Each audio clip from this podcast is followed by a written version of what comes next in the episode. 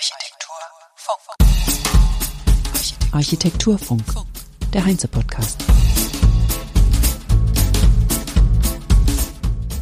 Herzlich willkommen zur 97. Heinz Architekturfunk-Episode am 23. März 2023. Die Ressourcenparty ist vorbei. Das deklariert Jörg Finkbeiner. Ich bin Kerstin Kuhnekatz und heute heißt unser Gast Jörg Finkbeiner von Partner und Partnerarchitekten. Klaus Fühner hat ihn auf dem Holzkongress Build in Wood in Hamburg interviewt er ist Cradle to Cradle Consultant seit 2011, also über zwölf Jahren. Also er hat schon an kreislaufgerechtes Bauen gedacht, als das noch nicht so stark diskutiert wurde wie heutzutage. Und da möchte ich gleich einen Querverweis zu unserer elften Episode machen. Da war Veit Burgbacher zu Gast, der bei Partner und Partner arbeitet und sich bei Architects for Future engagiert. Wir steigen ein ins Gespräch und am Anfang ist die Tonqualität nicht gut. Es ist übersteuert, die Aufnahme. Das tut mir sehr leid. Aber glücklicherweise legt sich das schon nach nur vier Minuten. Okay, los geht's. Jörg Finkbeiner hat mit seinem Partner Klaus Günther 2006 das Büro Partner und Partnerarchitekten gegründet und ist seit 2011 Cradle to Cradle Consultant und ja, sie bezeichnen sich selbst auch als Pionier dieser Methode. Sie haben damit angefangen zu arbeiten zu einem Zeitpunkt, wo diese Methode in Deutschland noch nicht wirklich bekannt war. Mich würde ja als erstes mal interessieren, woher kommt dieser Name Partner und Partnerarchitekt? es gibt ja unglaublich viele Partnerschaften und Partner. Ja, ja. Aber Partner und Partner gibt es ja ah, Ist natürlich so, so, ein kleines Augenzwinkern Richtung äh, klassische Architekturbüros, die dann immer, also wir hätten vielleicht heißen müssen Finkbeiner, Günther und Partner oder Finkbeiner und Partner, das fanden wir doof. Äh, und ähm, es ging anfangs, glaube ich, auch ganz stark darum zu sagen, werden wir überhaupt ein klassisches Architekturbüro oder äh, werden wir nicht eher Netzwerk? Äh, aus heutiger Sicht hätte man sagen müssen, müssen wir auch noch richtig gendern, haben wir nicht getan. Äh, aber eigentlich war es am Ende eine Küchentischidee. So saß man da und dachte, wir brauchen jetzt halt irgendeinen Namen, um jetzt äh, vielleicht da in die Mottenkiste zu greifen. Wir hatten noch den Untertitel Berlin, Bayersbronn, Barcelona. Dann hat, haben sich eh immer alle erstmal totgelacht, was, ob wir es überhaupt ernst meinen, weil mein Büropartner war zu der Zeit noch in Barcelona. Unser gemeinsamer Ursprung war Bayersbronn und ich war in Berlin. Also zwei Partner, drei Standorte. Das haben wir dann irgendwann weggelassen, äh, aber Partner und Partner ist geblieben und inzwischen ist der Begriff auch, also mal, ist jetzt da und ich kann damit leben. Ja, und er ist sehr einprägsam ja, na ja, auf jeden ja. Fall. Also er fällt Das auf, auf jeden man Fall, merkt ja. es sich, man stolpert darüber ja. und denkt so, genau. lustiger Name. Also, also insofern ein bisschen ein Gag äh, und jetzt hat er sich etabliert. Ja. Etabliert, genau. Mhm. Sie haben, Sie kommen aus dem Schwarzwald Mhm. äh, und haben auch äh, eine Schreinerausbildung gemacht Richtig. vor dem Architekturstudium. Hat Sie das zusätzlich geprägt, äh, auch hinsichtlich der Affinität zu Holz? Sicherlich. Also mein Büropartner kommt aus einer Zimmerei tatsächlich. Also der ist Sohn eines Zimmereibetriebes und hat Zimmerer gelernt dann nach dem Abitur. Ähm, Bayersbronn, das kennen die einen oder anderen vielleicht über die Hotellerie und Gastronomie. Es gibt die meisten Michelin-Sterne in Deutschland bezogen auf die Einwohnerzahl. Da ist immer, ah, das sind die Sterne-Restaurants. Ja, also ich komme tatsächlich aus dem Hotelbetrieb, mhm. Den ich auch hätte übernehmen sollen und habe das mich dann dagegen entschieden. Äh, war handwerklich immer interessiert äh, und habe dann eine Lehre gemacht nach dem Abitur im gleichen Betrieb wie er, dann seine Zimmerei, es war eine Öko-Schreinerei, Zimmerei. Das hat uns sicherlich ein Stück weit geprägt. So. Und das Handwerk selber, äh, ich weiß noch, mein, mein Lehrmeister meinte damals, naja, ich möchte vielleicht Architektur studieren, wäre es nicht besser, ich wäre Zimmermann, habe ich es mehr mit Häusern zu tun. Der meinte damals zu mir, er findet wichtig, dass man das Handwerk an sich versteht. Äh, und ob das jetzt, also welches das dann genau sei, das sei gar nicht so entscheidend. Und ich muss sagen, er hatte recht. Also was natürlich in der Zeit passiert ist, ist, dass wir äh, also verstanden haben auch, wie Handwerk denkt, wie was auf einer Baustelle umgesetzt wird, wie vielleicht auch so ein bisschen so einen, einen direkten Draht, den wir immer noch haben zu, zu Firmen, mit denen wir arbeiten. Äh, das merken die uns auch an, glaube ich. Das ist schon äh, was, was sagen wir, aus der Zeit übrig geblieben ist und unser Selbstverständnis im Büro nach wie vor prägt. Sind Sie eigentlich dem Baustoff Holz immer treu geblieben oder waren die Anfangsjahre gerade äh, mit der Büroselbstständigkeit ähm, ja, vielfältiger geprägt? Ja, es, äh, tatsächlich. Also äh, äh alle denken, äh, er kommt aus dem Schwarzwald, er müsste ja wissen, wie das mit dem Holz geht.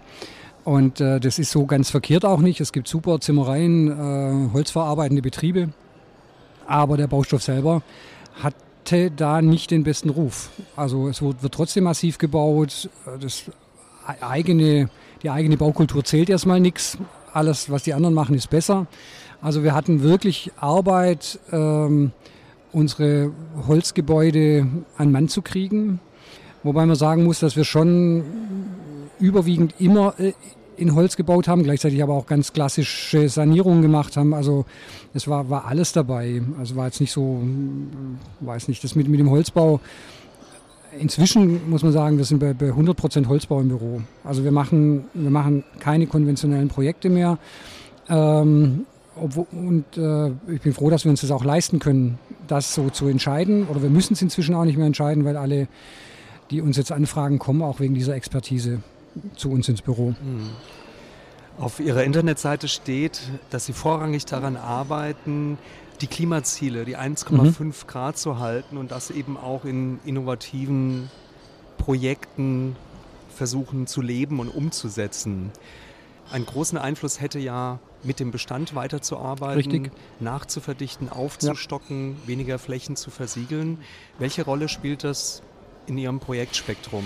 Wie viel ist Neubau, wie viel ist Bestand? Wie groß ist Ihr Fokus mhm. auf dieses Thema Sanierung? Ähm, also muss sagen, wir, wir haben einige Sanierungen gemacht in der Vergangenheit. Es gehört vielleicht zur Wahrheit dazu. Man kann sich auch nicht immer aussuchen, was man macht. Also im Moment tatsächlich haben wir relativ viel Holzneubau, wobei das Projekt der Zille Campus in Berlin, der, das ist im Prinzip eine Mischung. Das ist ja eine Lückenschließung, Nachverdichtung, Aufstockung, Bestandweiternutzung. Da ist eigentlich alles drin. Wir sehen aber auch, dass das ein absolutes Zukunftsthema ist, denn es ist richtig, also Bestand weiter zu nutzen ist mal das Ökologischste. Also nicht zu bauen eigentlich. Und äh, dann im Zuge einer Sanierung natürlich zu sagen, mit was für neuen Baustoffen gehen wir jetzt hinein. Und da käme dann auch wieder das Holz oder Stroh, äh, nachwachsende Baustoffe natürlich mit, mit dazu. Also das widerspricht sich jetzt nicht unbedingt. Äh, aber im Moment muss man sagen, äh, sind wir tatsächlich gerade ziemlich stark im Neubausegment unterwegs. Hm. Was sind denn die größten Herausforderungen beim Bauen mit Holz? So die also, Pain Bullets. Anfang war es die Überzeugungsarbeit, glaube ich. Das, das, fällt jetzt weg zum Glück. Also man muss jetzt niemanden mehr davon über, also dazu überreden, das mit Holz zu tun. Inzwischen denke ich, also vor allem im mehrgeschossigen Bereich, also im Ingenieursholzbau, äh, sind es Vorschriften, die Musterholzbaurichtlinie äh, schon ein paar Mal aufgetaucht, die beschäftigt uns gerade ziemlich. Ähm, und äh, das sind tatsächlich schon fast politische Themen, also wo man sich engagieren muss, zu einem, was weiß ich, parlamentarischen Frühstück reisen muss, um zu sagen, das läuft hier gerade in die falsche Richtung. Aber das sind dann auch schon so gesellschaftliche Themen, muss man sagen, die lösen sich vom bloßen Bauen ab.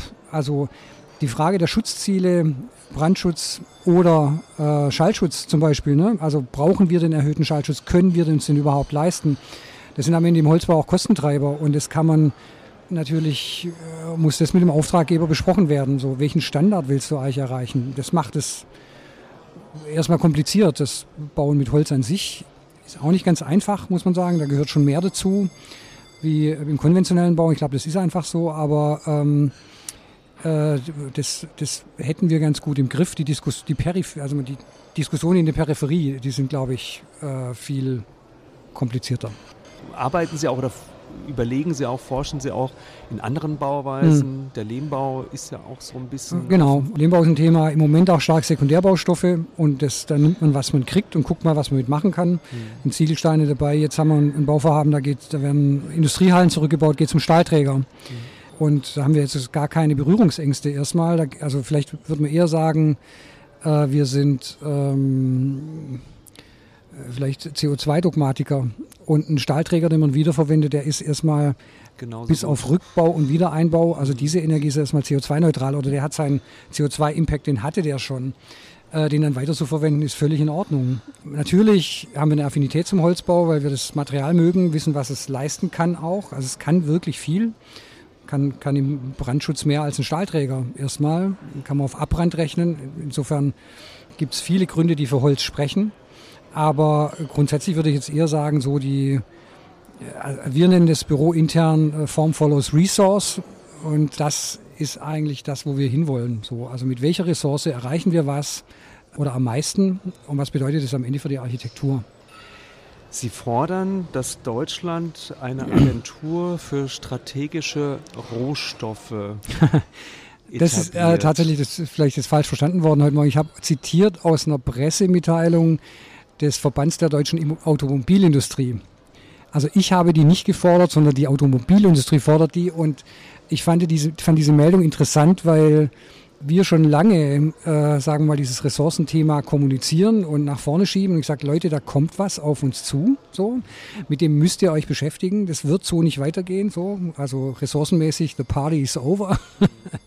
und dass es jetzt quasi von so einem Verband gefordert wird, so verdammt, unsere Lieferketten reißen ab, die anderen äh, globalen Märkte graben uns das Wasser ab und so weiter. Wir müssen das jetzt an die Politik verweisen, zeigt ziemlich viel äh, von dem, was eigentlich, was man sich eigentlich schon lange hätte ausrechnen können. Also die Prognosen waren schon lange da. Äh, deswegen fand ich das jetzt eher ein bisschen kurios, dass das jetzt der Automobilindustrie plötzlich einfällt, dass man das ja ganz dringend braucht und das dann an die Politik adressiert damit. Und denkt, naja, okay. Also Kreislaufwirtschaft im Automobilsektor wäre zum Beispiel auch ein schönes Thema. Da, da gäbe es wahrscheinlich viel Potenzial zu heben. Ja, wobei die Automobilindustrie ja auch beispielhaft ist, Vorreiter ist, was die Demontierbarkeit angeht. Mhm. Also Kreislaufwirtschaft natürlich in Anführungsstrichen, aber Modularität und Zerlegbarkeit?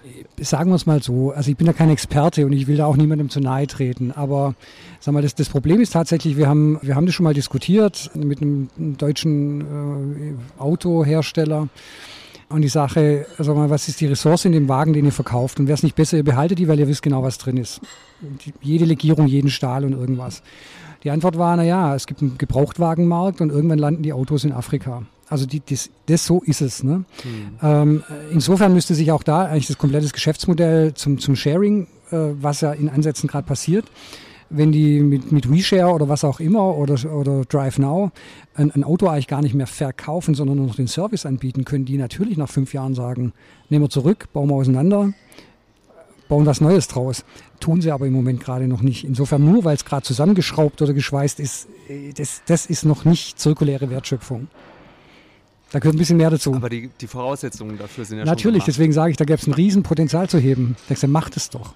Auch hier auf dem Holzkongress, auf der Build in Wood, wird ja immer wieder die Frage gestellt oder auf das Thema eingegangen, wie ökologisch, wie nachhaltig ist denn eigentlich überhaupt der Baustoff Holz? Mhm. Können Sie das beantworten? Also jetzt bezogen auf die Produkte, die wir Planerinnen und Planer verbauen und einsetzen und vielleicht auch dann eben äh, ja. Sekundärnutzung zukommen lassen? Das ist eine, äh, sag mal, da wird gerade viel erzählt. Also wir müssen da gerade auch ganz stark gegen, gegen Lobbys andiskutieren, die den Holzbau erstmal schlecht reden, auch sagen, äh, das global funktioniert das ja alles gar nicht und guck mal, was in Brasilien passiert, äh, gehen die Wälder verloren und so.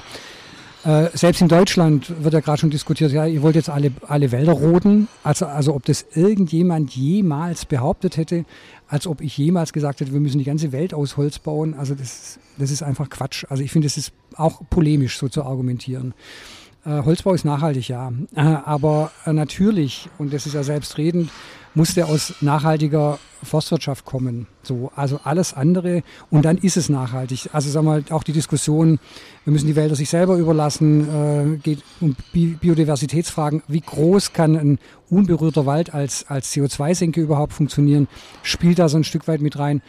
Also unsere Erkenntnis ist, ohne wie gesagt da Experten zu sein, Holz aus nachhaltiger Forstwirtschaft ist per se nachhaltig so. Also das funktioniert. Das funktioniert auch mit Biodiversität, das funktioniert auch, ähm, sagen wir, was das CO2-Thema angeht. Äh, und das bedeutet auch nicht, dass weniger Wald wird, sondern der wächst dann auch nach. Das muss gewährleistet sein. Dann ist es nachhaltig und wenn man es dann noch schafft, und, und, und das ist, glaube ich, der, der Schritt, der noch fehlt, zu sagen, wir, wir, wir schaffen es, dieses Material zirkulär zu verbauen, im Prinzip sicherzustellen, dass es eine stoffliche Ressource in der Zukunft ist. Damit, damit substituieren wir quasi den Zugriff auf primäre Wälder. Dann wäre das noch viel nachhaltiger, würde auch super funktionieren. So. Also ich bin da eigentlich im, im, Gegensatz zu den ganzen anderen Baustoffen, weil das wird ja dann immer vergessen. Also sagen, der Holz ist ja überhaupt nicht nachhaltig. Ich sage ja, was ist es denn dann? Beton ist es auch nicht. Das ist eine endliche Ressource. Ne? Also man kann ja mal überspitzt sagen, Holz ist nicht unendlich verfügbar. Aber wenn man das richtig macht, nach, also in der nachhaltigen Forstwirtschaft, dann ist er kontinuierlich verfügbar. Und ich glaube, das müssen wir verstehen, um äh, vielleicht auch ein, ein, ein, Materialfluss zu organisieren, der dann quasi dauerhaft gewährleistet ist. Das wäre so mein, mhm. mein Wunsch. Jetzt haben Sie eingangs gesagt, dass Sie zugegebenermaßen sehr viel Holzneubauten bauen, mhm. in der Bearbeitung haben. Es ist ja sicherlich auch einfacher, zirkulär zu planen und zu bauen, wenn man das erste Mal ein Material einsetzt. Haben Sie selbst auch den Fall, dass Sie häufiger nun Sekundärmaterial, also wiederverwenden? Oder ist das quasi jetzt noch eher am Anfang der Kette, steht man noch am Anfang der Kette mhm. und dieser Zustand wird sich dann vielleicht erst in 20 oder 30 Jahren verstärkt einstellen? Also sagen wir, der Zeitraum, ob das jetzt 20 oder 30 Jahre sind, das kann ich gerade schwer prognostizieren. Was ich sehe, ist, dass äh, das Thema da ist. Ich glaube auch gerade bei der Ressourcenverknappung der Druck wächst. Dadurch auch aus rein wirtschaftlichen Gründen der Wille da ist, Baustoffe wiederzuverwenden. Es entstehen digitale Plattformen, Madaster, Concula und so weiter. Die, die brauchen wir auch als Quantifizierungstools. Ich meine, Concula ist ein, ein Wertstoffmarkt. So, das ist alles an den Startups. Das, sind, das ist alles am Entstehen. Und wir dürfen uns nichts vormachen. Es ist ähm, ein Paradigmenwechsel. Der betrifft auch die Hersteller, die, die sagen so, also ich verkaufe lieber eine neue Tür, anstatt äh, nochmal eine Gewährleistung auf eine alte Tür zu geben, weil jemand bei mir anfragt. Äh, insofern muss man die Industrie natürlich in so einem Fall auch mitnehmen und sagen so, äh, denkt doch mal drüber nach, ob das nicht ein Geschäftsmodell für euch sein kann. Ähm, einer T90-Tür zum Beispiel, die ausgebaut wird und in dem Moment die Zulassung verliert. Und genau in dem Moment wird aus dieser Tür eine Stahltür. Vorher war sie, hatte sie eine Brandschutzklasse. Äh, zu sagen, das ist totaler Unsinn. Die Tür ist kein Stück schlechter als fünf Minuten zuvor. Und warum soll da nicht ein Geschäftsmodell draus entstehen, zu sagen, ich gebe der nochmal einen Stempel und sage, baut sie woanders wieder ein? Also, aber das sind ja Dinge, die sind in unserer Art, Wirtschaft zu denken, noch überhaupt nicht da. Das sind immer noch Pioniere, ja. muss man sagen, die sagen, okay, kann ich mir vorstellen, da steckt was drin und, äh, und da wird was draus für mich. Das spielt ja dann auch wieder an ähm, auf das, was Sie vorher gesagt haben mit Product as a Service, also die Forderung von, von Thomas Rau, von Madasta, ja.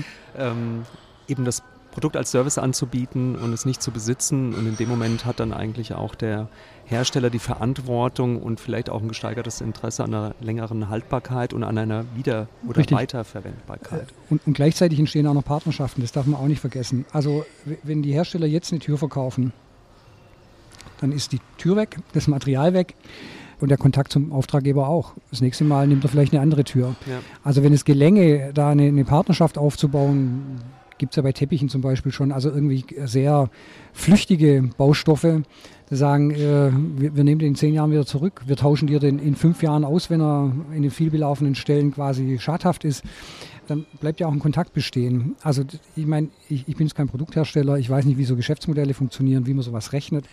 Ich kann nur sagen, eigentlich, wenn man so in den Horizont blickt, wo die Welt gerade hinläuft, wäre es klug, sich jetzt auf den Weg zu machen, sich solche Geschäftsmodelle auszudenken. Dann hat man zumindest mal die Nase vorn, wenn es dann greift am Anfang. Ist immer die Frage, was ist es wirtschaftlich? Werde ich oft gefragt, das rechnet sich doch nicht oder irgendwas, aber ähm, sag mal, PV-Strom war vor 20 Jahren die teuerste Energie, die wir hatten. Heute ist es die billigste. Also hätten wir vor 20 Jahren über PV-Strom geredet, gesagt, es ist nur was für Idealisten. Ich schwöre, in 20 Jahren werden wir über dieses Thema komplett anders reden. Das wird auch wirtschaftlich sein.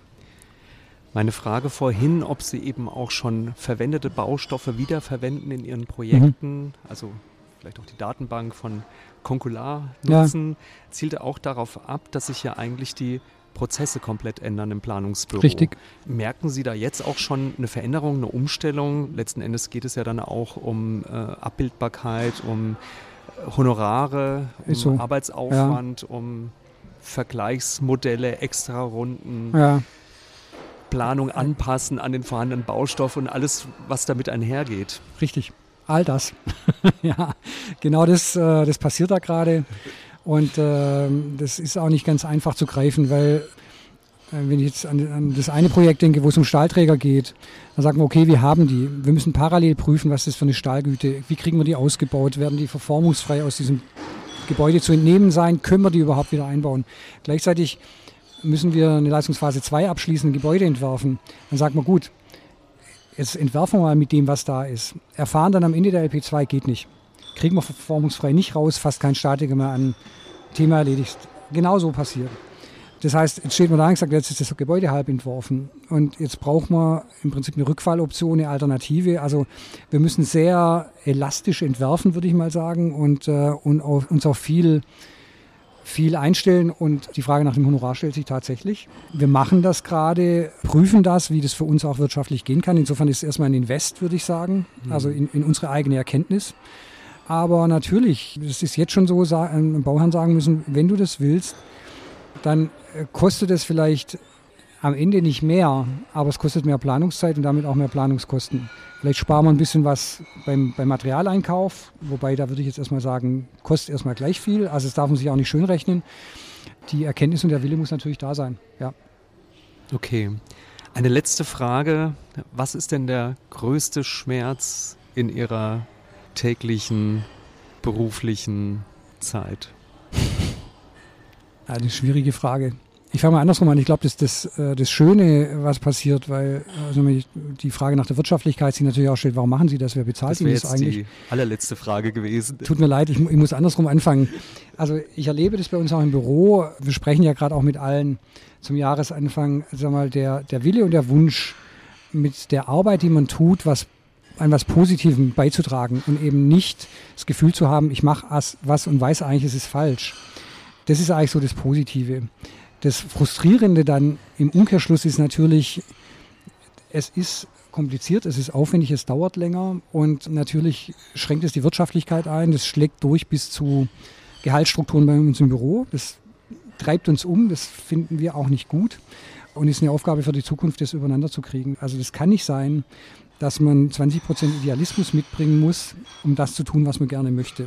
So, das ist vielleicht so das Ganze grundsätzlich, glaube ich.